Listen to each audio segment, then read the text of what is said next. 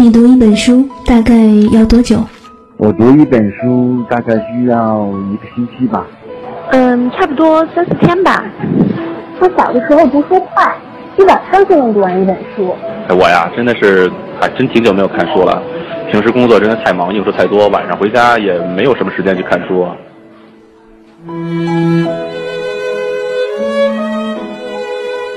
一本书到底要读多久？午夜睡前的床边，拥挤的地铁街头，翻开一本书。每周日晚就在喜马拉雅晚安书房，和你一起睡前听完一本书，享受一段悠然的小时光。本节目由喜马拉雅网与静听有声工作室联合制作播出。静听观点，不止文艺。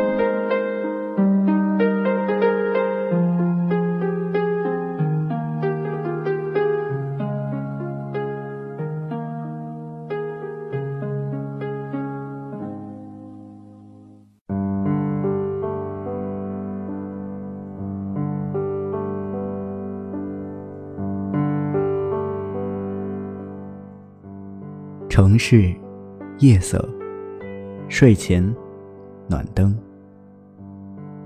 一个人，一小段时光。晚安书房，态度书单，静听观点，不止文艺。每周日晚和你一起睡前听完一本书。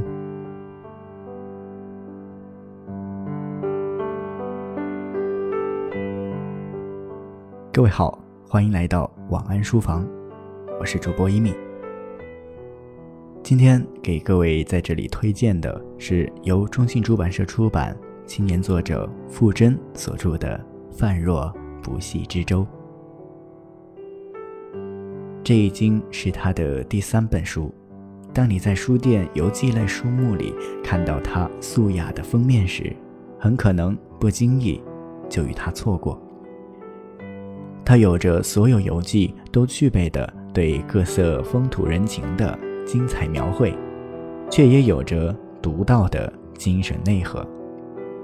作者傅真是个典型的三好学生，相片里他留着一头短发和一双满含笑意的眼睛。人大毕业之后，他留学英国，并进入了投行工作八年。丰厚的报酬和惹人羡慕的社会地位，会让人觉得他应该就是传说中什么都不用愁的那种人吧。你可能会觉得他的书里会溢满了精英阶层的傲娇，但是当你读起来的时候，却不会有喝鸡汤的油腻，反而是如清茶一般的回味无穷。他写道。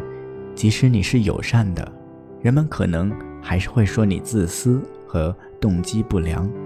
但是，不管怎样，你还是要友善。他的文笔真诚谦卑，丝毫不见咄咄逼人和流于形式的悲天悯人。他一路上用平静淡然的语气剖析自己的内心。阐述挣扎、困惑和反思。他说：“旅途中的感悟是自然而然生发的。如果太过执着于目的和意义，这样的旅行会变得越来越像是一种表演。所有的美都是伟大的奇迹，所有的平淡都蕴含着诗意，所有的挫折。”都变成了花絮，所有的人都是对的人，所有的时刻都是对的时刻，所有的事都是唯一发生的事。他推崇的也是这种遇见即是美好的旅行观。他和爱人明基在西藏相识相恋，经历了一番神奇的因缘际会之后，最终走到一起。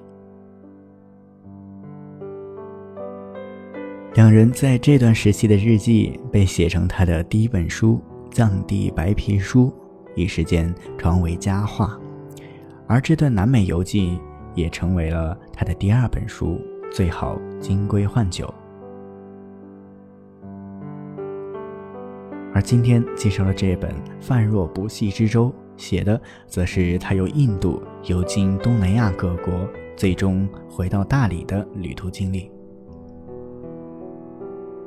最初，他们带着对印度的困惑和好奇，来到这片神奇的土地。满街飘扬的美丽的沙粒、鲜艳的色彩和飘逸的布料，使得连做苦力的女人看起来都宛若女神。坐在树下的修鞋大叔，在清洗完工具的一盆水中洗手，然后愉悦地用手抓起米饭送入口中。当你沉浸在刚刚经过的那座印度神庙的清洁美丽之中时，不留神间，店铺老板吐出了一口浓痰，正朝你飞过来。他看到印度，上一秒还是神奇绚烂、美丽动人，下一秒他却变得丑恶、肮脏，令人愤怒。而在你意识到这一点之后呢，他又变得精彩神秘、激动人心。在印度，一切认知都在被超越着。它是一个多宗教的国家，在这里，你可以看到唐僧取经的大雷音寺正觉塔下，四方参道上有着各国的佛教徒打坐、禅思或聆听法师讲述佛法；而在印度五大圣城之一的普什卡，全程食宿，牛在街道上肆意行走。只有一条主街的小城，密布着四百座庙宇，仿佛一切都沐浴着神圣之光。在瓦拉纳西的恒河边，人们在那里沐浴、祈祷，也在那里刷牙、洗衣。死去的人也会随船漂流到恒河上火葬。在这同一个城市里。却有三分之一的穆斯林以及大量的基督徒。行走在这个众神与信仰之国、内心与灵性之地，他渐渐感觉到自己重新拾回开启信仰和感受的那个世界的钥匙。噪音、混乱、灰尘、粪便、污水、断壁残垣、露天饮食、匍匐在地上的人体。四处流窜的流浪狗，浪费人类潜能的生活方式，近乎超凡脱俗的接受能力，这些都是印度给人的印象。人们以最简单的形式活着，却不仅仅是为了活着。每个人必须与超自然的力量保持一种密切的关系。傅真说，在那些祈祷者的眼神里。能看到灵魂，它是足以抵挡肤浅自负和漫不经心的坚固盾牌。或许也正是他在懵懂间千里迢迢来到印度所寻找到的东西。在经过泰国、老挝、柬埔寨、越南之后，他们两人又回到云南。来到两人重逢的大理，一路上他们遇到了各式各样的旅人，他们都怀揣着一颗在路上的心行走着。他说：“同样是爱好，辞职休学，在家看一年的书，尽管在思想上有很大的成长，可是不一定能反映在笔下文章里。就算可以，也未必能引起很大的关注。”可是旅行就容易多了，只要辞职休学，出门走上一遭，在网上秀出些沿途照片和游记，便可以成为很多人眼中的牛人，拥有一票粉丝，享受人生从此与众不同的错觉。他说：“这是错觉，在他看来，这不是真正的热爱。”这些人看似生活在别处，实际上。仍然深深地沉浸在自己固有的小世界里，不准备理解其他的逻辑。这恐怕不仅是懒惰，更是一种隐藏至深的傲慢。旅行的确非常美好，它赋予你前所未有的自由，打开你的眼界，让你看到生活中无限的可能性。可是，旅行毕竟不能代替生活本身，无法一劳永逸地解决生活中的诸多问题，最多只能让你停下来面对自己，换换脑筋，充充电，喘口气，结束了精彩的旅行。大多数人还是要回到现实中，磕磕绊绊地继续生活之旅。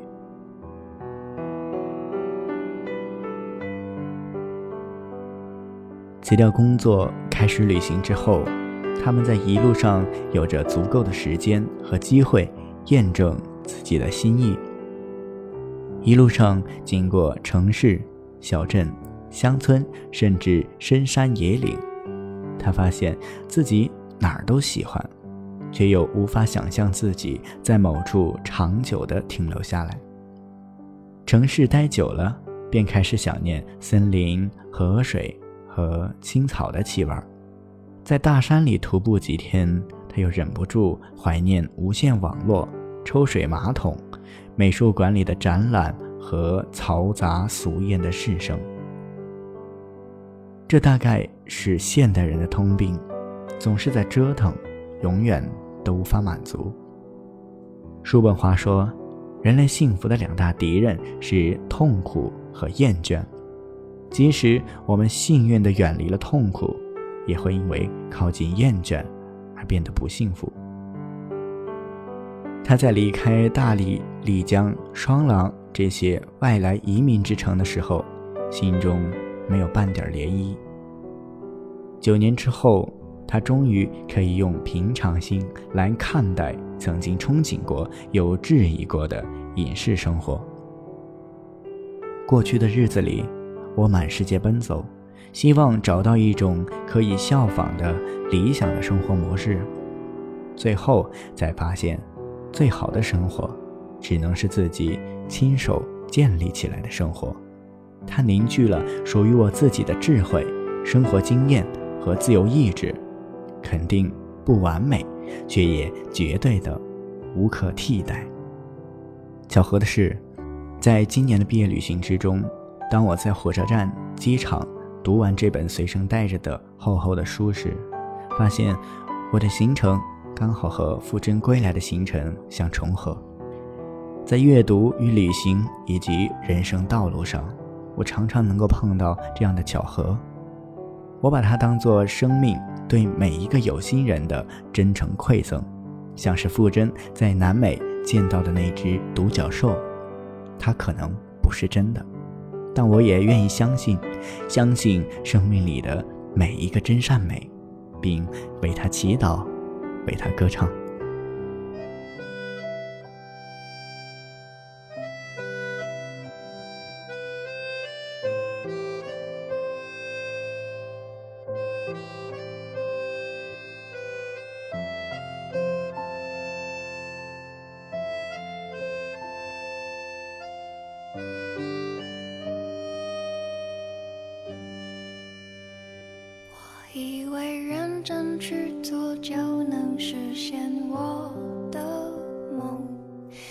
写首好歌走路就能抬起头，以为骑摩托车旅行就能变英雄，现在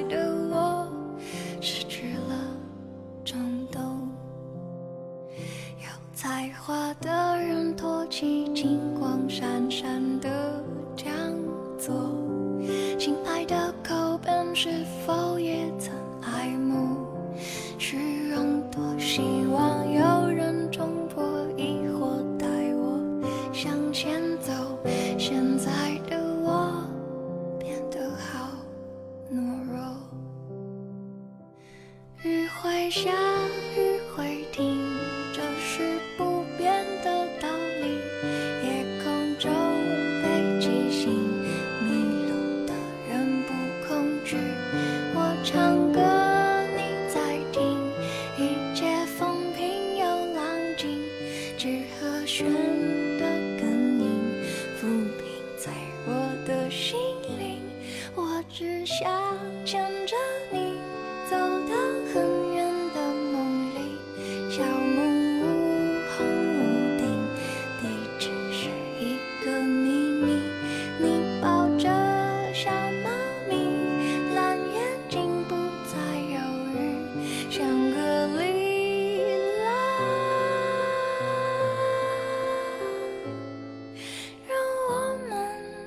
去找寻。